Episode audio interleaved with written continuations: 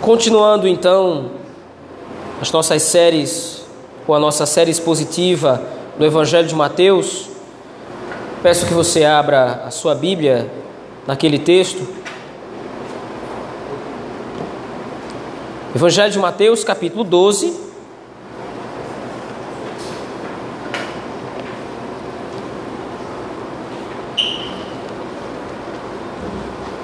Meditaremos nesta manhã do versículo 38 ao 50, até o final deste capítulo 12. Evangelho de Mateus, capítulo de número 12, do versículo 38 ao 50.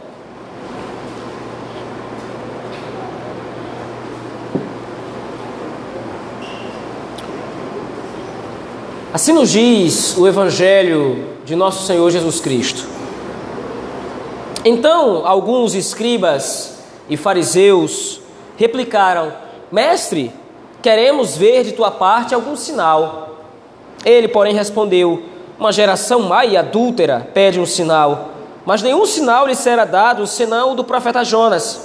Porque assim como esteve Jonas três dias e três noites no ventre do grande peixe, Assim o filho do homem estará três dias e três noites no coração da terra. Ninivitas se levantarão no juízo com esta geração e a condenarão, porque se arrependeram com a pregação de Jonas. E eis aqui está quem é maior do que Jonas. A rainha do sul se levantará no juízo com esta geração e a condenará, porque veio dos confins da terra para ouvir a sabedoria de Salomão. Eis aqui está quem, quem é maior do que Salomão. Quando o espírito imundo sai do homem, anda por lugares áridos procurando repouso, porém não encontra. Por isso diz: Voltarei para minha casa, de onde saí, e tendo voltado, a encontra vazia, varrida e ornamentada. Então vai e leva consigo outros sete espíritos piores do que ele, e entrando, habita ali. E o último estado daquele homem torna-se pior do que o primeiro. Assim também acontecerá a esta geração perversa. Falava ainda Jesus ao povo, e eis que sua mãe e seus irmãos estavam do lado de fora, procurando falar-lhe. E alguém lhe disse: Tua mãe e teus irmãos estão lá fora e querem falar-te. Porém ele respondeu ao que lhe trouxeram o aviso: Quem é minha mãe? E quem são meus irmãos? E estendendo a mão para os discípulos, disse: Eis minha mãe e meus irmãos. Porque qualquer que fizer a vontade de meu Pai celeste, esse é meu irmão, irmã e mãe. Amém. Vamos orar ao Senhor nosso Deus mais uma vez. Pai bendito, no nome do Teu Filho Jesus Cristo, nós clamamos que o Teu Espírito Santo nos seja favorável nesse momento, que nós possamos ouvir a Tua palavra exposta aos nossos corações por Teu poder, Senhor, ou através do Teu poder, a fim de que sejamos pastoreados e ensinados pelo texto sagrado a como melhor Te servir. É assim que oramos no nome de Jesus Cristo. Amém. Meus irmãos, à luz do, da sessão anterior, nós vimos o quanto o coração dos fariseus, e é simplificado pelo texto daquela geração inteira, estava avesso ao reino. O Senhor Jesus Cristo exemplifica, à luz dos textos anteriores, do versículo 1 até o versículo 37, como a geração a que ele estava pregando era contumaz e rebelde contra o Evangelho. Naturalmente, entenda, quando Cristo fala a esta geração, ele não está se referindo necessariamente a todos, sumariamente. Ele está se referindo à grande maioria. Aqueles que deliberadamente estavam se voltando contra o anúncio do reino dos céus. Exemplificado inclusive pela blasfêmia dos fariseus. Os fariseus estavam vendo Cristo realizar sinais e prodígios, por exemplo, expulsando demônios, e ao invés de admitirem que ele estava fazendo isso pelo poder do Espírito Santo, porque o reino dos céus havia chegado, os fariseus estavam atribuindo as obras de Cristo a Satanás. Então o Senhor Jesus Cristo emite juízo condenatório contra eles, dizendo que a blasfêmia que eles estavam fazendo contra o Filho do Homem, isto é, contra Jesus Cristo, até seria perdoada. Mas atribuir a obra de Deus, o Pai, e do Espírito a Satanás, isso jamais seria perdoado. porque era uma demonstração de que aqueles homens eram réprobos, não pertenciam ao reino dos céus. Porém, agora, a partir do versículo 38, o Senhor Jesus Cristo vai demonstrar por que é que os fariseus são tão rebeldes. Por que é que esses homens não conseguem enxergar o óbvio, o que estava diante de seus olhos? Veja, desde o capítulo 1, em determinadas ocasiões, Mateus está dizendo que tudo o que Cristo está dizendo é para se cumprir o que as Escrituras haviam predito no Antigo Testamento. Cristo não está fazendo necessariamente nada novo. Ele está cumprindo o seu ministério de Messias. Ele, como filho de Deus, está obedecendo à vontade do seu Pai, tal como fora revelada no Antigo Testamento. Por que é então que os fariseus não conseguem enxergar isso? Esses homens eram tão conhecedores das Escrituras, aliás, toda aquela geração influenciada pelos fariseus, inclusive, conhecia bem as Escrituras, conhecia bem o Antigo Testamento, e por que agora não conseguem, como disse antes, reconhecer o óbvio? Veja, no versículo 30, 38, os fariseus dizem algo a Jesus, eles pedem um sinal, mestre, queremos ver da tua parte algum sinal. Diferentemente do que poderia sugerir alguns, lendo rapidamente o texto, olha, os fariseus estão começando a crer em Cristo. Não. O que eles estão aqui pedindo de Cristo é um outro sinal. Eles não estavam satisfeitos em ridicularizar a Jesus Cristo com o que ele estava fazendo. Eles não estavam satisfeitos em tentar apanhar Cristo em alguma ação errada ou alguma ação errônea e estão pedindo constantemente a Cristo algum tipo de sinal para que de repente, mediante algum possível deslize de Cristo, eles possam então o acusar. Então, não há nenhuma boa intenção no coração dos fariseus ao pedirem a Cristo outro sinal. E aí, então, no versículo 39, o Senhor Jesus Cristo nega dizendo que uma geração e adúltera está pedindo outro sinal. Porém, a recusa de Cristo aqui, ela é peculiar, porque Cristo não está se recusando a oferecer outro sinal. Ele está demonstrando que já existe um sinal suficientemente claro para demonstrar quem Cristo é e o que ele está fazendo. E para demonstrar isso, ou para exemplificar melhor isso, Cristo se reporta a dois personagens e duas circunstâncias ou duas narrativas do Antigo Testamento: a história de Jonas e a história do rei Salomão. Como ele diz aí no versículo 39, ele começa exemplificando com a história de Jonas. Uma geração má e adúltera pede um sinal, mas nenhum sinal lhe será dado senão o do profeta Jonas. Ele explica: porque assim como Jonas esteve três dias e três noites no ventre do grande peixe, assim o filho do homem estará três dias e três noites no coração da terra.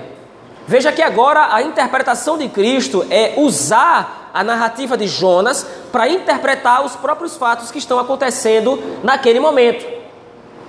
E nós conhecemos bem a história de Jonas. Jonas tentando fugir da presença de Deus, Jonas querendo, não querendo fazer a vontade do Senhor, ao invés de se dirigir para Nínive, ele parte para outro lugar. Mas o Senhor o apanha e o leva, o conduz até Nínive para que ele pudesse pregar. Mas lembre-se, por que é que Jonas se recusa a ir para Nínive? Primeiro lugar, porque Jonas sabe que o povo é um povo contumaz de coração, é um povo rebelde. Mas, além disso, além do pecado do povo de Nínive, existe uma outra razão para Jonas ter fugido da presença do Senhor. Ele sabia que Deus, e isso fica claro ali em Jonas no capítulo 2, ele sabia que Deus é um Deus misericordioso. E agora o Senhor está, através de Jonas, pregando a mensagem de juízo contra Nínive, para que Nínive se arrependesse, os habitantes daquela cidade se arrependessem e fossem então salvos. Então agora Jonas, com ciúme, sai da presença de Deus ou se afasta da presença de Deus, porque sabe que se o evangelho for pregado aos cidadãos de Nínive, os cidadãos de Nínive, vão se arrepender e vão aceitar o evangelho, serão convertidos pelo poder do Senhor. Só que essa história agora é usada contra os fariseus. Porque qual é o ponto? Os cidadãos de Nivitas eram rebeldes, eram pecadores, eram homens violentos e maus. Mas quando Jonas vai até aquela cidade e prega o evangelho, eles se convertem. E agora então Cristo usa o argumento dizendo: Ninivitas se levantarão, no verso 41 ele diz: Ninivitas se levantarão no juízo com esta geração e a condenarão, porque se arrependeram com a pregação de Jonas. Isto é, a pregação de Jonas, naquele momento, naquela circunstância, naquela ocasião, foi suficiente para que aquelas pessoas, reconhecendo que Jonas era um profeta enviado da parte de Deus, se arrependessem. E agora Cristo diz: Eu sou maior do que Jonas, e vocês não se arrependem. Homens maus e perversos, homens pecadores, homens violentos, reconheceram que Jonas era um emissário da palavra do Senhor e se arrependeram dos seus pecados.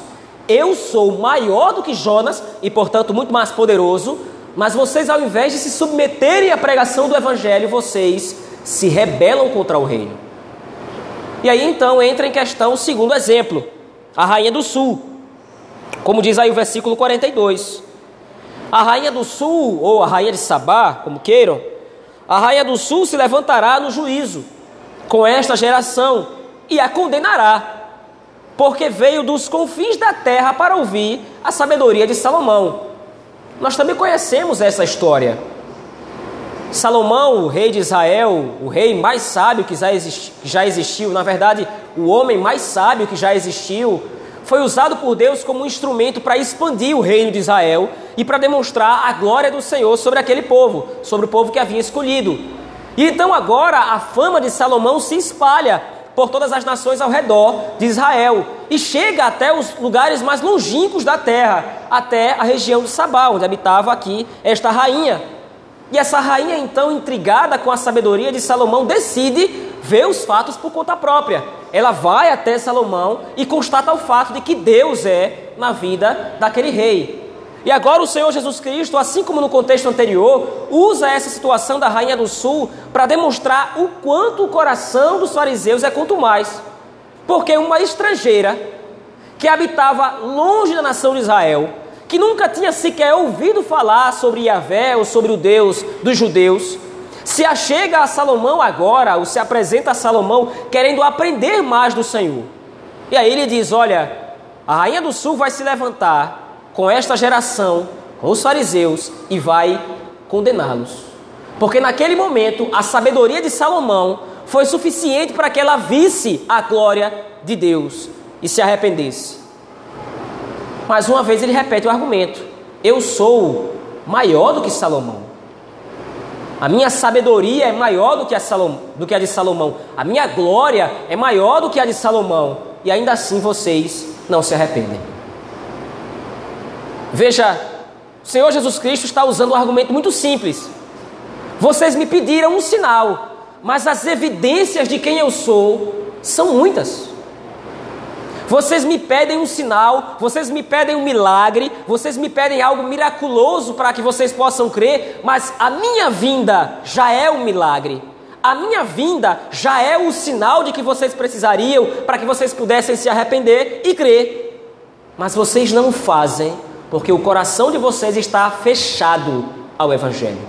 E agora, aqui a partir do versículo 43, o Senhor exemplifica por que o coração dos fariseus está fechado. As grandes parábolas, especialmente no Evangelho de Mateus, elas geralmente são introduzidas por uma cláusula de apresentação, isto é, Geralmente, nas grandes parábolas, Mateus inicia essa parábola dizendo exatamente isso. Então, propôs uma parábola, ou então disse uma parábola àquelas pessoas. Mas aqui não acontece isso. Porém, esse texto, do versículo 43 ao 45, pelas suas características, trata-se de uma parábola.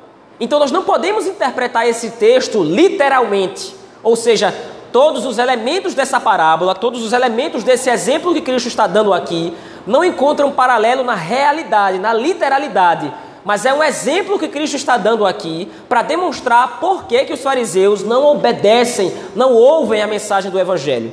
Então ele começa dizendo, verso 43: Quando o espírito imundo sai do homem, anda por lugares áridos, procurando repouso, porém não encontra. Esse versículo 43 precisa ser entendido, como disse antes, à luz do contexto. É uma parábola que está sendo colocada exatamente aqui para explicar o que Cristo está dizendo. Então, a interpretação da parábola é muito simples. Esse período em que o espírito imundo sai de um homem exemplifica o período em que o Senhor Deus enviou mensageiros ao povo de Israel, enviou profetas ao povo de Israel. E por isso, então, agora, o Senhor Jesus Cristo demonstra isso pelo afastamento de um suposto espírito maligno. Os profetas estão indo ao povo de Israel, estão pregando o evangelho do reino, estão evidenciando que o Messias está chegando. Mas ele anda por lugares áridos, procurando repouso, porém não encontra. Por isso diz: Eu voltarei para minha casa, de onde saí. E voltando a encontra vazia, varrida e ornamentada. Essa perspectiva do versículo 44 é a situação dos fariseus. Há o testemunho farto no Antigo, Antigo Testamento de como Cristo executaria o seu ministério. Mas os fariseus não obedeceram a Cristo. Os fariseus não abriram os seus ouvidos para a mensagem do Evangelho. Isso seria então uma casa ornamentada e pronta. Para quem atuar nessa casa? Satanás e seus demônios. O que Cristo está demonstrando aqui é que os fariseus eles não escutam a mensagem do Evangelho. Aquela geração não escuta a mensagem do Evangelho porque seus corações estão obstruídos pelo erro. Eles não atendem ao que Cristo está falando, eles não atendem à mensagem do Evangelho, a mensagem de salvação, porque seus corações estão bloqueados pelo erro operado por Satanás e seus demônios. Como ele diz aí no versículo 45, o resultado disso, então vai, leva consigo, depois de ter visto o espírito imundo, a casa varrida, vazia e ornamentada, então ele vai e leva consigo outros sete espíritos, piores do que ele e entrando habitam ali. E o último estado daquele homem torna-se pior do que o primeiro. Isto é, essa última parte do versículo 45 se refere a esta atitude dos escribas e fariseus. O Senhor Deus havia enviado profetas e mensageiros para pregar como é que o Messias deveria vir. E o Messias finalmente aparece na história. Mas os fariseus rejeitaram o Messias. Então agora o estado dessa geração será pior do que o primeiro. Por quê? Porque se mediante os sinais dos profetas, se mediante a pregação dos profetas eles não se arrependeram, e se agora mediante o aparecimento do próprio Messias eles não se arrependem, não há mais esperança, não há mais o que possa ser feito. Eles rejeitaram a mensagem de salvação, eles rejeitaram a mensagem do Evangelho. Então agora, o último estado deles é pior do que o primeiro, porque a condenação agora é evidente e é certa. Para que nós possamos aplicar este texto até este ponto, a vida da igreja, assim como Mateus objetivou aplicá-lo ao seu primeiro público, nós precisamos entender, à luz dos contextos anteriores, o que é que Mateus está querendo trabalhar aqui. Lembre-se, o ponto em questão que Mateus está colocando é a oposição ao Evangelho. Desde o capítulo 10 ele vem falando isso. Olha, vocês vão ser perseguidos por causa do Evangelho. Vocês vão pregar, vocês vão anunciar aos povos, vocês vão anunciar às nações, mas eles não vão ouvir. E por que não vão ouvir? Em primeiro lugar, como foi visto à luz do capítulo anterior, eles não vão ouvir porque o coração deles está obstruído, eles são rebeldes. Ao invés de obedecerem a mensagem do Evangelho, eles muitas vezes vão blasfemar contra o Evangelho, porque isso lhes é natural. Aquele a quem não foi dado o poder de, no Espírito, crer em Cristo Jesus como seu Salvador, como seu Rei, ele está em trevas. Só que agora, Mateus está complementando esse ensino, dizendo: por que, é que eles estão em trevas? Por que é que eles permanecem nesse estado? Porque sobre seus corações está sendo operado o erro eles não ouvem o Evangelho, em primeiro lugar, por causa da sua natureza caída. Eles não podem ouvir o Evangelho. E, em segundo lugar, eles não conseguem ouvir o Evangelho por causa da operação do erro que os desvia de Cristo.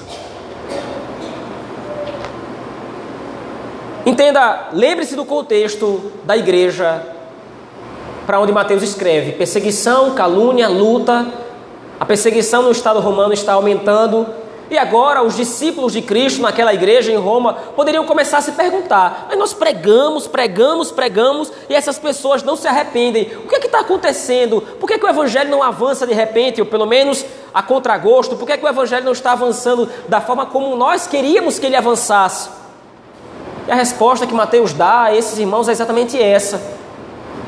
As pessoas que não ouvirem o Evangelho, elas não podem escutar, porque estão em trevas e Satanás está operando em seus corações o erro.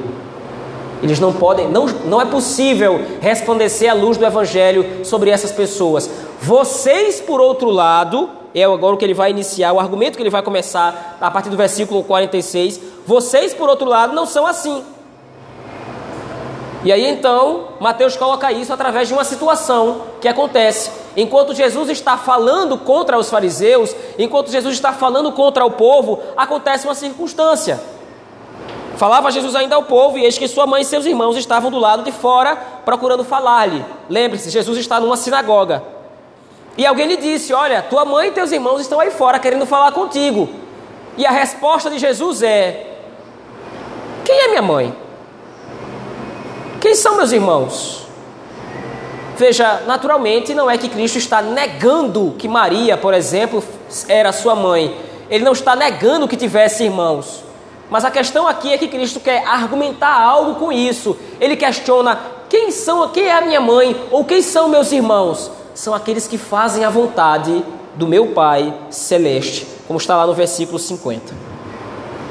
O que Cristo coloca aqui é a sua união com a igreja Diferentemente dos fariseus, diferentemente daquela geração má e adúltera que não queria se submeter ao evangelho, porque em seus corações estava sendo operado o erro de Satanás, a malícia de Satanás para que eles não fossem salvos, aqueles que ouviram a mensagem do evangelho estão ligados intimamente a Cristo. E aí Cristo então aponta para os seus discípulos e diz: Aqui está a minha mãe, aqui está os meus irmãos, ou aqui estão os meus irmãos aqueles que fazem a vontade do meu Pai Celeste, aqueles que foram salvos do reino ou para o reino dos céus. Todo aquele que foi salvo em Cristo Jesus está unido a Cristo. E qual é o ponto? Isso demonstra a certeza do Evangelho. Se por um lado você tem a certeza de que aqueles que não ouviram o Evangelho estão condenados, por outro lado você tem a certeza de que aqueles que ouviram o Evangelho estão salvos. Mateus agora faz o contraste. A igreja do Senhor foi alvo do poder do Espírito Santo, para que, em primeiro lugar, resplandecesse a luz do Evangelho, a luz de Cristo, demonstrando o nosso estado de pecado e de miséria, o juízo vindouro e a graça da salvação em Cristo. O que é que nos dá certeza da salvação? As nossas boas obras? A nossa obediência? O que é que nos concede a certeza da salvação? O quanto nós conhecemos a Bíblia, o quanto nós oramos diariamente, quanto de dízimo nós pagamos, o que é que nos dá convicção de salvação? Nenhuma dessas coisas. O que nos assegura a salvação é a nossa união com Cristo. O que nos dá certeza da nossa salvação é a nossa união com o Redentor. E aqui os laços que são exemplificados por Cristo são laços de intimidade. Veja, ele não diz que os discípulos são seus amigos. Ele não diz que os discípulos são pessoas próximas. Ele diz: Aqui está a minha mãe, e aqui estão os meus irmãos. Estes que ouviram a mensagem do Evangelho são aqueles por quem eu me sacrificarei para garantir-lhes a salvação. Portanto, meus irmãos, a mensagem do texto de Mateus, capítulo 12, versículo 32, 38 ao 50, ela é muito direta. E pode se desdobrar em duas aplicações para que nós possamos observar melhor esse texto. A primeira aplicação que Mateus deseja fazer à igreja e fez à igreja no passado e o Espírito Santo faz para nós nessa manhã é de que a resistência dos ímpios é resultado da entrega divina dos homens à sua própria natureza caída e a escravização do pecado imposta por Satanás. Se você se lembrar, em Romanos no capítulo 1, o apóstolo Paulo estrutura uma argumentação parecida.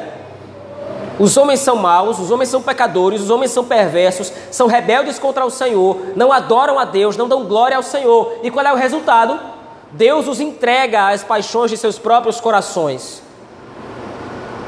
A operação do erro no coração do ímpio é algo natural.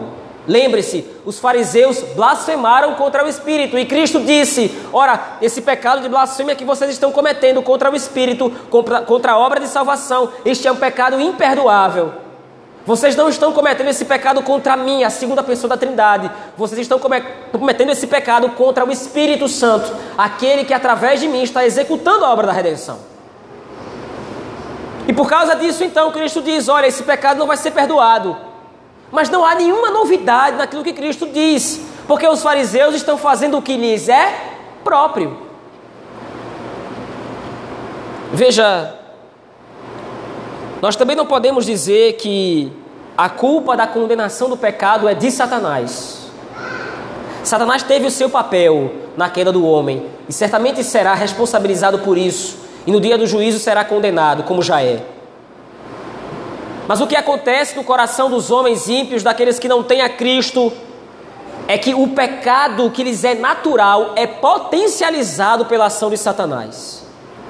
O homem já é pecador, ele já está distante do reino, ele já é rebelde pela sua condição natural.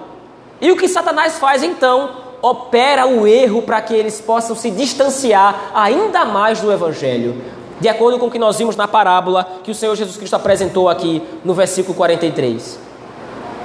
Cristo não está apresentando uma parábola dizendo ou falando sobre é, possessão demoníaca. O que Cristo está dizendo, ou o que Cristo está demonstrando aqui, é o modo como Satanás opera. O evangelho é evidente, o evangelho é enviado, a igreja do Senhor prega, a igreja do Senhor anuncia o evangelho, porém as pessoas são resistentes. E por que são resistentes? Em primeiro lugar, porque são pecadoras, e em segundo lugar, porque Satanás está escravizando suas mentes. É isso que o apóstolo Paulo fala nas suas cartas. O Deus deste século cegou o entendimento dos homens para que não lhes resplandeça a luz do Evangelho. Então, quando nós pegamos o Evangelho, quando nós anunciamos a salvação e as pessoas não se convertem, elas não estão se convertendo de repente porque falta poder no Evangelho. Elas não estão se convertendo porque de repente você esqueceu alguma informação. Elas não se converterão se for a vontade do Senhor. Porque o Evangelho é poder de Deus para a salvação. Não é fruto da vontade humana se salvar, é fruto da vontade do Senhor.